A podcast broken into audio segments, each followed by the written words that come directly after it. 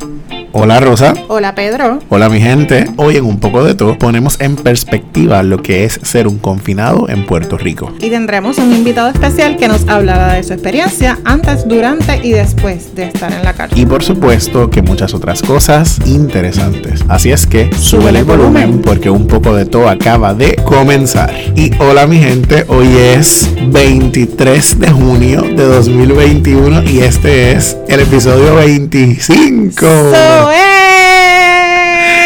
más cerca del aniversario. Estamos a, mira, a punto de caramelo de celebrar nuestro aniversario número uno de Un poco de todo. Yes. Gracias por escucharnos y por seguirnos en nuestras redes sociales, en Facebook, en Instagram y en Twitter. Como Un poco de todo PR.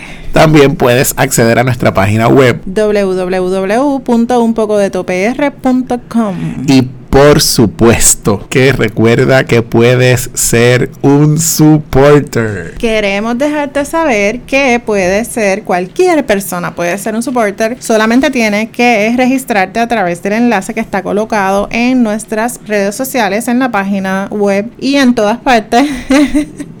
que dice cómo puedes convertirte en un listener support. Eso es así, mi gente. Y bueno, quiero recordar que le estamos haciendo la petición a la gente que nos, que nos cuenten qué, podemos hacer para el aniversario. Sí, ya tenemos un par de cositas por ahí que vamos a compartir con ustedes luego, pero pues queremos saber qué, qué les gustaría que hiciéramos, que nos volvamos locos y nos a lo loco, a lo loco. A lo loco. Muy bien, pues escríbanos, escríbanos, ya ustedes saben dónde conseguirnos en nuestras redes y por supuesto que a nuestros perfiles y nuestros números personales ustedes saben dónde, conseguirnos. conseguirnos. seguro. Y quería dejarles saber que, que para nosotros es bien valioso e importante las cosas que ustedes nos dicen, lo que nos comparten. Justamente hoy vamos a tener una experiencia de, de una persona, ¿verdad? Que justamente nos escribió y nos dijo que quería que, que, su experiencia fuera compartida. Así que es la inspiración para este episodio de hoy. así. así que su opinión también es importante. Compártanos sus cositas, compártanlo con otras personas. Si usted no nos puede apoyar económicamente, porque definitivamente no está en su, ¿verdad? En su capacidad en este momento, una de las mejores formas para apoyarnos es compartir compartir, compartir lo que escuchas, compartir lo que decimos, compartirle nuestros episodios, ponle follow a, tu, a tus familiares y amigos en las plataformas, escribe por ahí por todas partes. Son un montón de maneras de, apoyarnos. Así que esperamos contar con ustedes y más que ahora estamos bien cerca del aniversario y estamos así como bien contentos y contentos. Eso es así. Y bueno, antes de comenzar con nuestro tema de hoy, quiero hacer un anuncio muy personal. Adelante. Wilfredo Román, mi hermano, yo les comenté que él había cambiado de trabajo y ahora le está vendiendo carros. Así que si te interesa un carro usado, certificado en excelentes condiciones, comunícate con él. Primero que lo puedes conseguir en Román Auto en Facebook y en el, en el dealer allá en la carretera número uno en Cagua, CPO Auto, CPO Auto. Puedes contactar a Wilfredo en el 787 590-2748. Mira, los carrazos están espectaculares. yo vi, yo vi. Como él dice, si te quieres montar en una nave, mira, con todo tipo de crédito, Wilfredo te va a apoyar. Así es que mete mano, dale para allá para que te compres tu carrito. Yes. Así es, que, mira, eso fue anuncio, anuncio político no pagado. sí, nosotros siempre le hemos dicho que nosotros estamos aquí para apoyar a la gente a crecer y, y más cuando hay gente, ¿verdad?, que, que queremos. Más cuando hay gente cercana que queremos mucho. Así que, eh, Wilfredo, cuentas con nosotros. Yo no me voy a comprar el carro todavía, pero, pero te voy a referir por ahí. Muy bien, perdonen la risa. Es que acabamos de un accidente, el celular se cayó y hizo todo un desastre. un desastre. Y por supuesto, en estos momentos se para el país. Segunda nota personal del episodio. Henry Rosario Pagán, mi compañero de vida de hace 10 años, cumple hoy. Eso, Henry. ¿Cuántos son? 54. Ay, bendito, no, muchacha. Mucho menos. Henry, felicidades, te amo. Que pases un día excelente. Love you, baby. Me too, me too. Ah, no era mí. y bueno, vamos, a, vamos a lo que venimos y vamos a hablar una cosa en serio. La persona que vamos a entrevistar hoy es un joven que tuvo la, la experiencia, no voy a catalogarla positiva o negativa, tuvo la experiencia de estar confinado. Y él se me acerca y me dice, me pregunta, mira, ¿cómo les va con el podcast? Bla, bla, bla. Yo le cuento y de qué cosas hablan, ¿verdad? Quizás él no estaba como tan al día.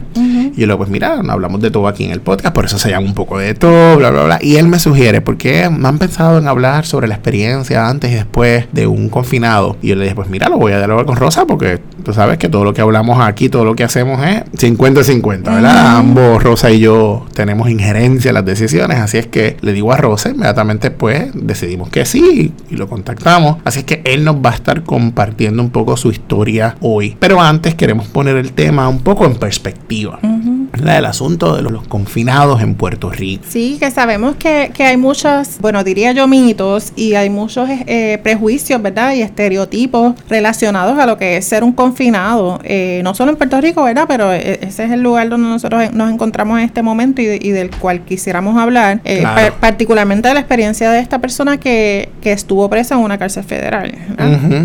Y, y, yo creo que, que el tema siempre es vigente, siempre cobra vigencia porque sabemos que nuestras cárceles están llenas de gente, de gente pobre, de gente que no tiene recursos, en su mayoría, ¿verdad? Y contar también sus historias es importante. Claro. Y eso que mencionas de, de la gente pobre, definitivamente es algo bien, ¿verdad? Sumamente importante resaltar porque sabemos que no solo en Puerto Rico, como les mencioné, en todas partes la gente que no tiene los recursos económicos para tener, por ejemplo, un abogado, ¿verdad? Carísimo, costoso, este, o, o ¿verdad? altamente preparado en ese tipo de casos, que lo pueda sacar de, ese problema ¿verdad? fácilmente, pues se tiene que exponer a ciertas cosas, se tiene que exponer a, altas penas, probablemente eh, ¿verdad? las condiciones no van a ser las mismas. Así que, que de verdad debemos tener eso en nuestra, en nuestra mente mientras conversamos del tema. Las cárceles han sido siempre lo que son. Yo, nosotros hicimos un search, ¿verdad? aprovecho para agradecerle a, Tatiana.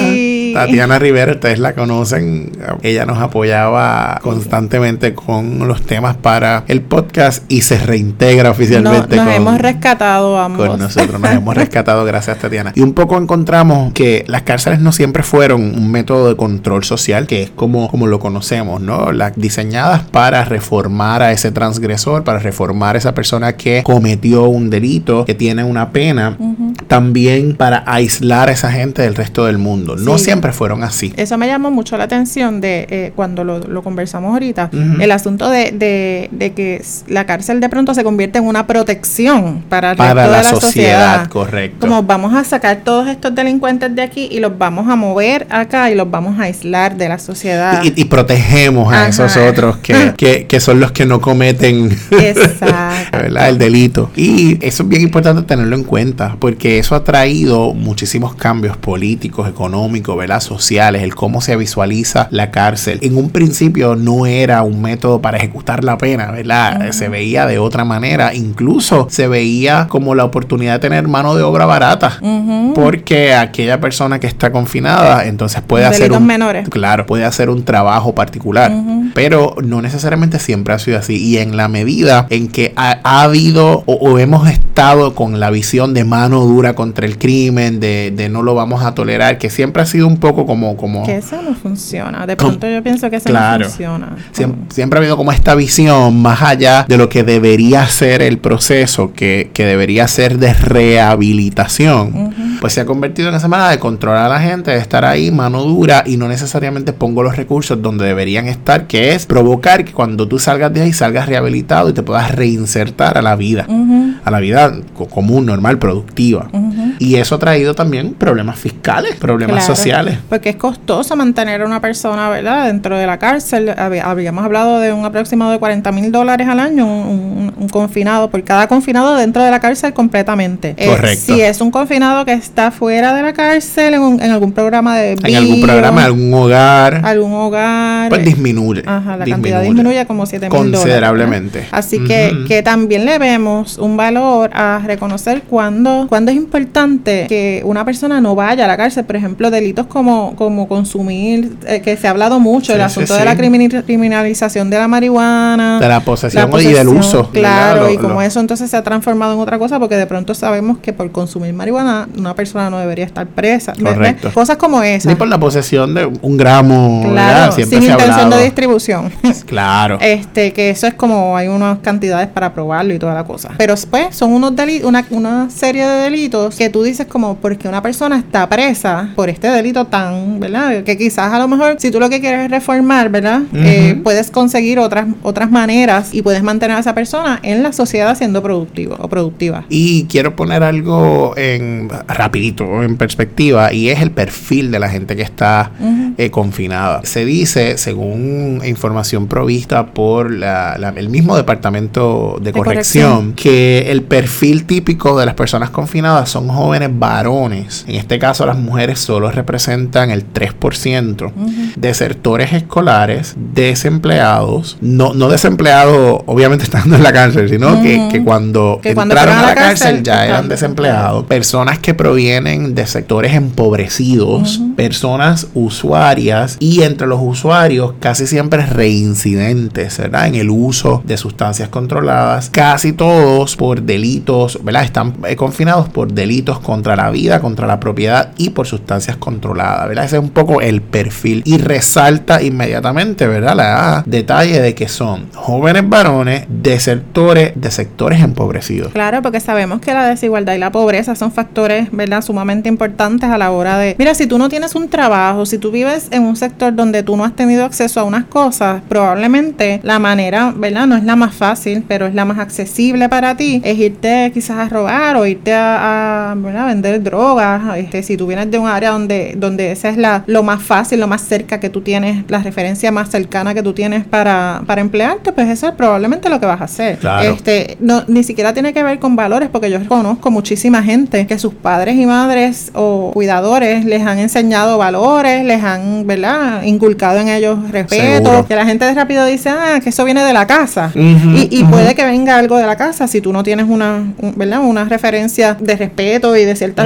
valores, pues, pues probablemente sea mucho más fácil para ti cometer delito. Sí. Pero conozco muchísima gente que cometen delitos habiendo eh, sido criados en- ambientes muy Claro. protectores, ¿verdad? Y teniéndolo todo, teniendo todos los recursos Teniendo a la todo, mano. Porque te dejan llevar por la presión de grupo, porque de pronto lo que te dije, si yo vivo en la esquina del punto, pues probablemente yo algún día pudiera ir y meterme en el punto y, sentirme tentada. a- Sí, porque si no hay oportunidades y recursos, pues me veo en esa Claro, tentación de. y lo de- veo y claro. veo a la gente con dinero y, y de pronto digo Dinero porque yo- fácil. porque yo me tengo que quedar pelada si yo me puedo ir allí a hacer tirar dos o tres verdad entonces cosas como esas Y mira, hay otra, hay otro dato, y es que tiene que ver con eso que mencionábamos de la reincidencia.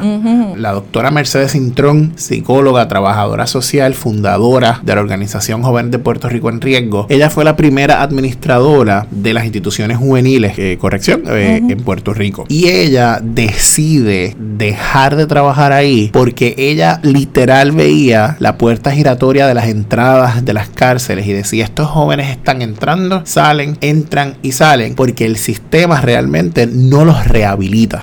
Y ella dijo, yo no voy a trabajar más aquí porque el sistema lo que hace es que los vuelve a traer. Yo voy a tra- los obliga a regresar. Los obliga a regresar. Yo voy a hacer trabajo preventivo para que ellos no lleguen ahí.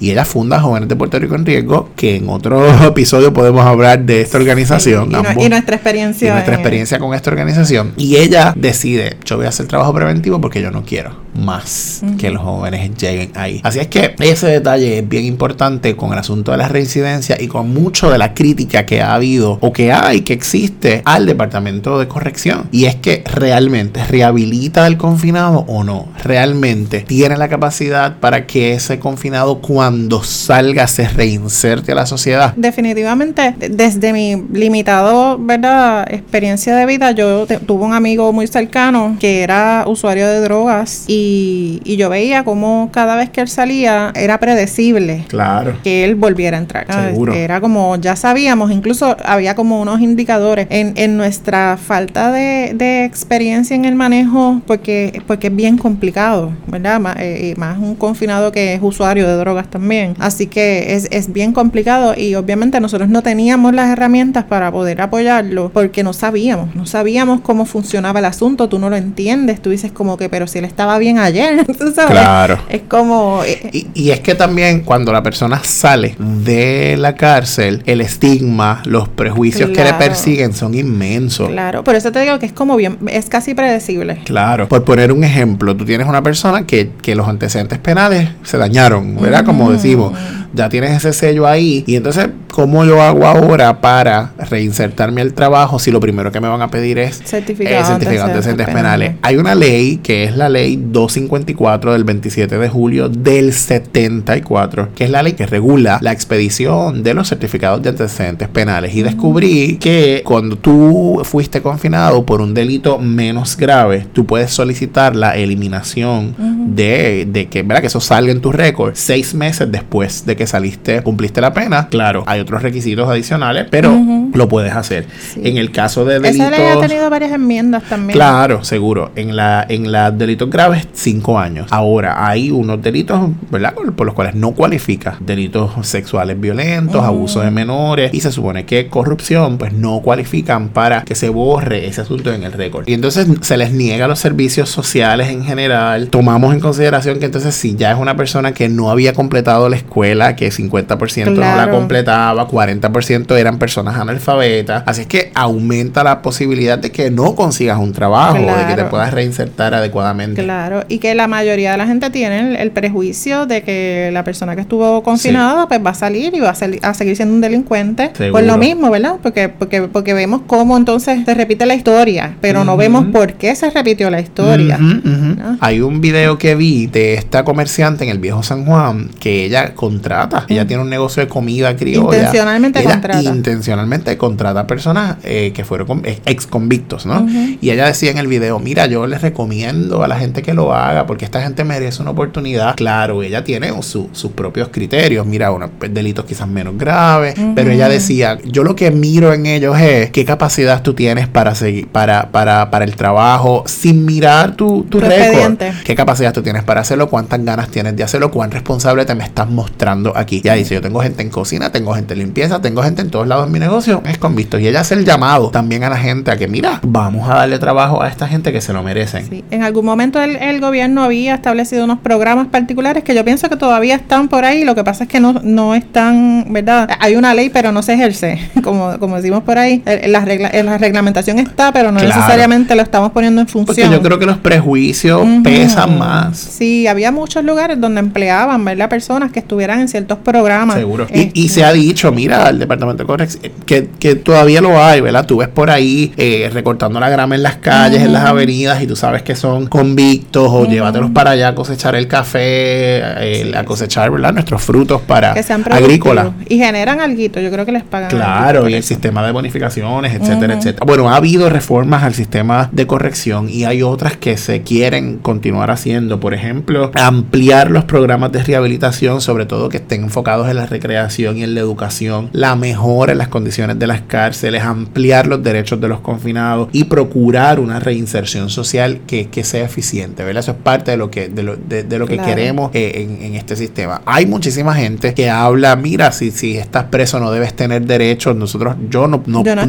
quiero. ¿verdad? Y y yo tampoco quiero entrar en esta controversia aquí, porque no es lo que, lo que yo, por lo menos, estoy seguro tú tampoco quieres. Los convictos también son seres humanos y eso es parte. Y eso es algo que se ha mencionado en muchos momentos. No dejas de ser un ser humano porque cometiste un delito. Obviamente pues, sabemos que, que cuando cometes un delito hay unas consecuencias. Claro. Eh, y eso debe estar claro, la gente lo sabe, todos lo sabemos, incluso la gente que comete los delitos lo sabe. Sí. Así Y- que, pero hay un derecho que va por encima de todo y es el derecho a una vida digna. claro, Que, los que te lo da, que, exacto, que te lo da el que eres un ser humano. Claro. Eso es lo que te lo da. Hay otra gente que habla también del derecho al voto, Sí. etcétera, ¿verdad? Y- que y se debe voto- quitar, que se que no. El derecho al voto es, es también una discusión compleja. Seguro. Pero, pero, pero yo pienso que, que estas personas merecen una vida digna, punto. Claro. El secretario de Corrección para el 2017 eh, comentó que menos del 2% del presupuesto iba a la rehabilitación.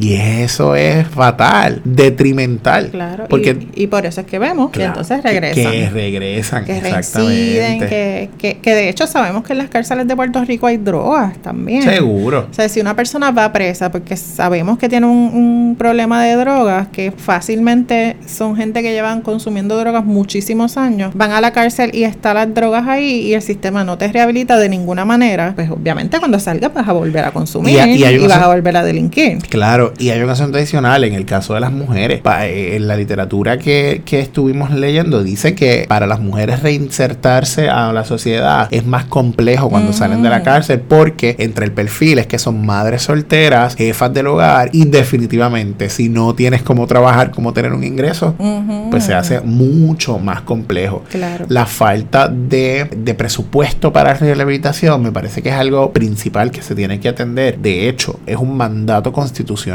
Según leí, el artículo eh, 6, la sección 19, que tan pronto una persona se le impone la sentencia, se tiene que ese derecho de tener un tratamiento adecuado, de tener una rehabilitación, lo que le llaman moral y social, y se activa al momento de la sentencia porque es responsabilidad del departamento de corrección el que tengas ese plan para que puedas rehabilitar. Y eso, es un derecho. Gracias, Coqui. Bien, gracias, Coqui.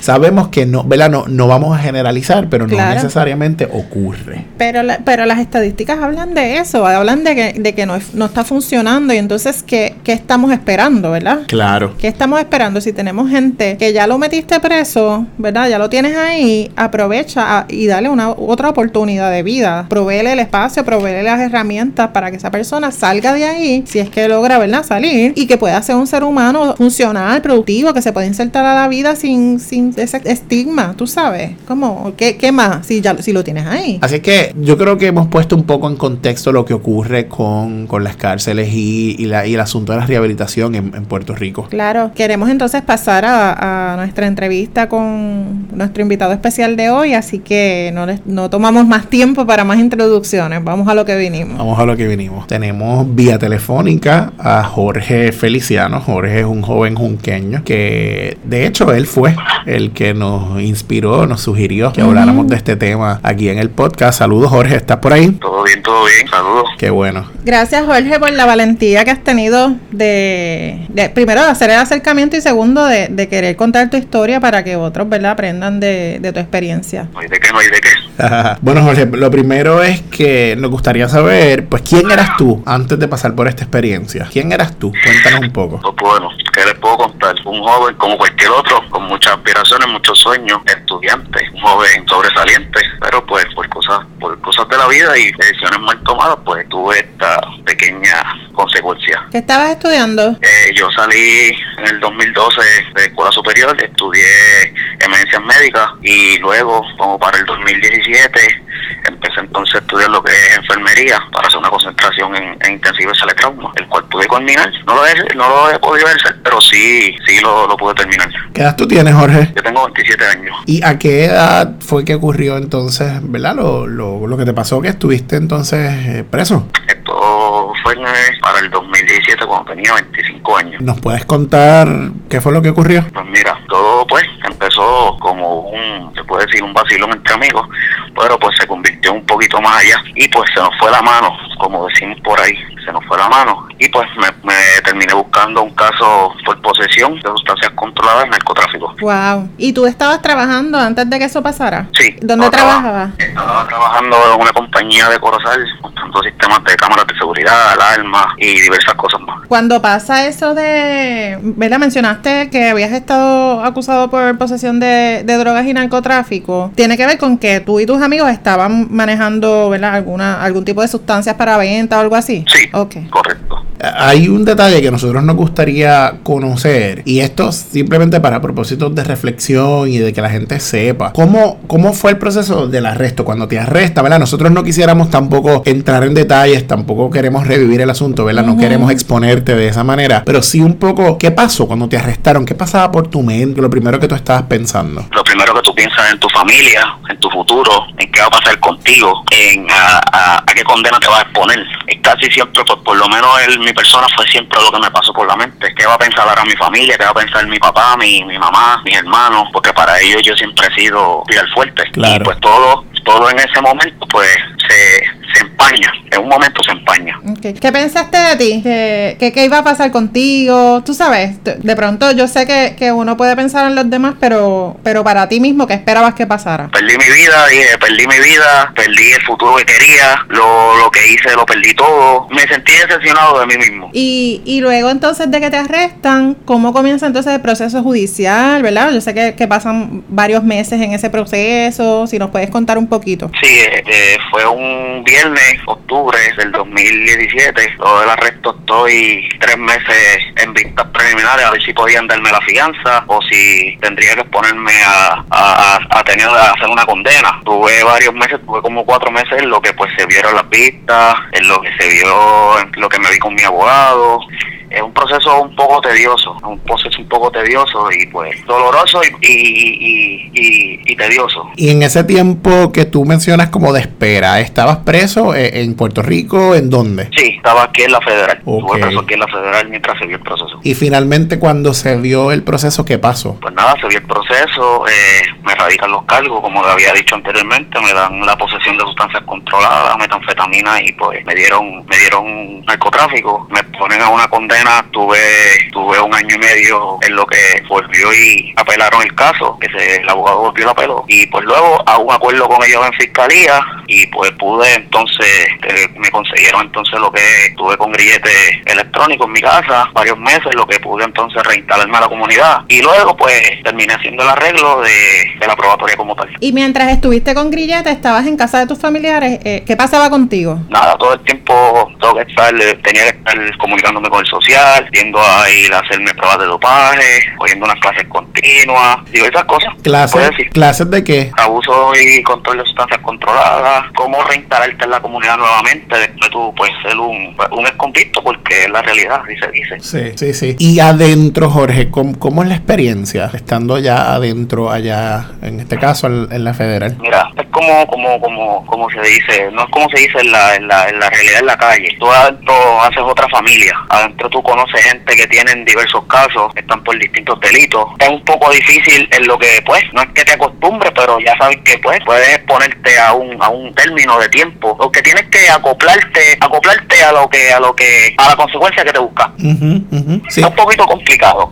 sí, sí. Sí, este, es que de pronto, ver- ¿verdad? La- los que no hemos tenido la experiencia a lo mejor cercana de, de, de conversar con alguien que haya estado preso, quizás no saben cómo se ve el asunto, ¿verdad? En la cárcel y, y por eso te preguntamos, porque de pronto lo que te- la referencia que tenemos, si no es, si no has tenido esa experiencia, son las películas que a veces son, hablan un poco de, de, violencia, ¿verdad? De violencia en todos los sentidos, incluso violencia física, sexual, de todo tipo de, violencia, que es lo que se resalta, ¿verdad? Principalmente en, la, en las películas y series, tú lo puedes ver. ¿Tú pudiste ver algo de eso? Sabemos que esa no fue tu experiencia, eh, por, lo, por lo que nos dijiste, ¿verdad? Pero ¿pudiste ver algo de eso? Mira, por lo menos pues en los módulos pues se corren reglas y bajo esas reglas pues uno pues uno tiene que correr, pero es, es bien mínimo, es bien mínimo lo que lo que lo que se puede ver allí. Sí, pueden haber discusiones, pueden haber peleas, pero tanto tanto como agresiones sexuales, cosas así, pues es bien, es un, ¿cómo le puedo decir? Un, Como un mito. por ciento diminutivo, Ah, ¿sabes? Un. Poco, es un poco. por ciento mínimo. Entiendo. No, y a lo mejor el contexto de la cárcel federal también, ¿verdad? Es diferente a las cárceles eh, estatales, que, que no se ve de la misma manera necesariamente. Esa es la experiencia que tú tuviste. Claro.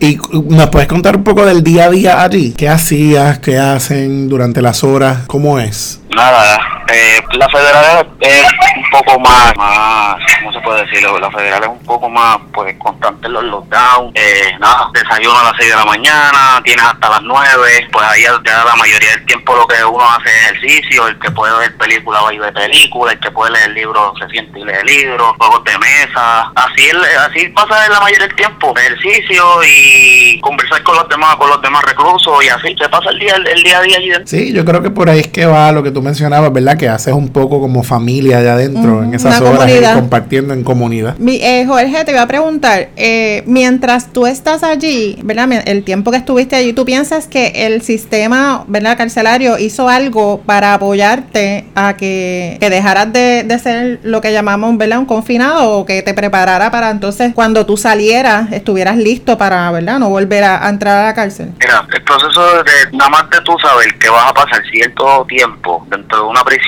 creo que puedo hablar yo como persona. A mí me, me ayudó mucho a reflexionar porque aquí, como le estaba diciendo, aquí se está exponiendo que pues la familia se afecta, uno se afecta emocionalmente y te sirve en el tiempo que tú estás para tú mismo reflexionar. Es como si fuese un, yo le digo, un, para mí fue un escarmiento.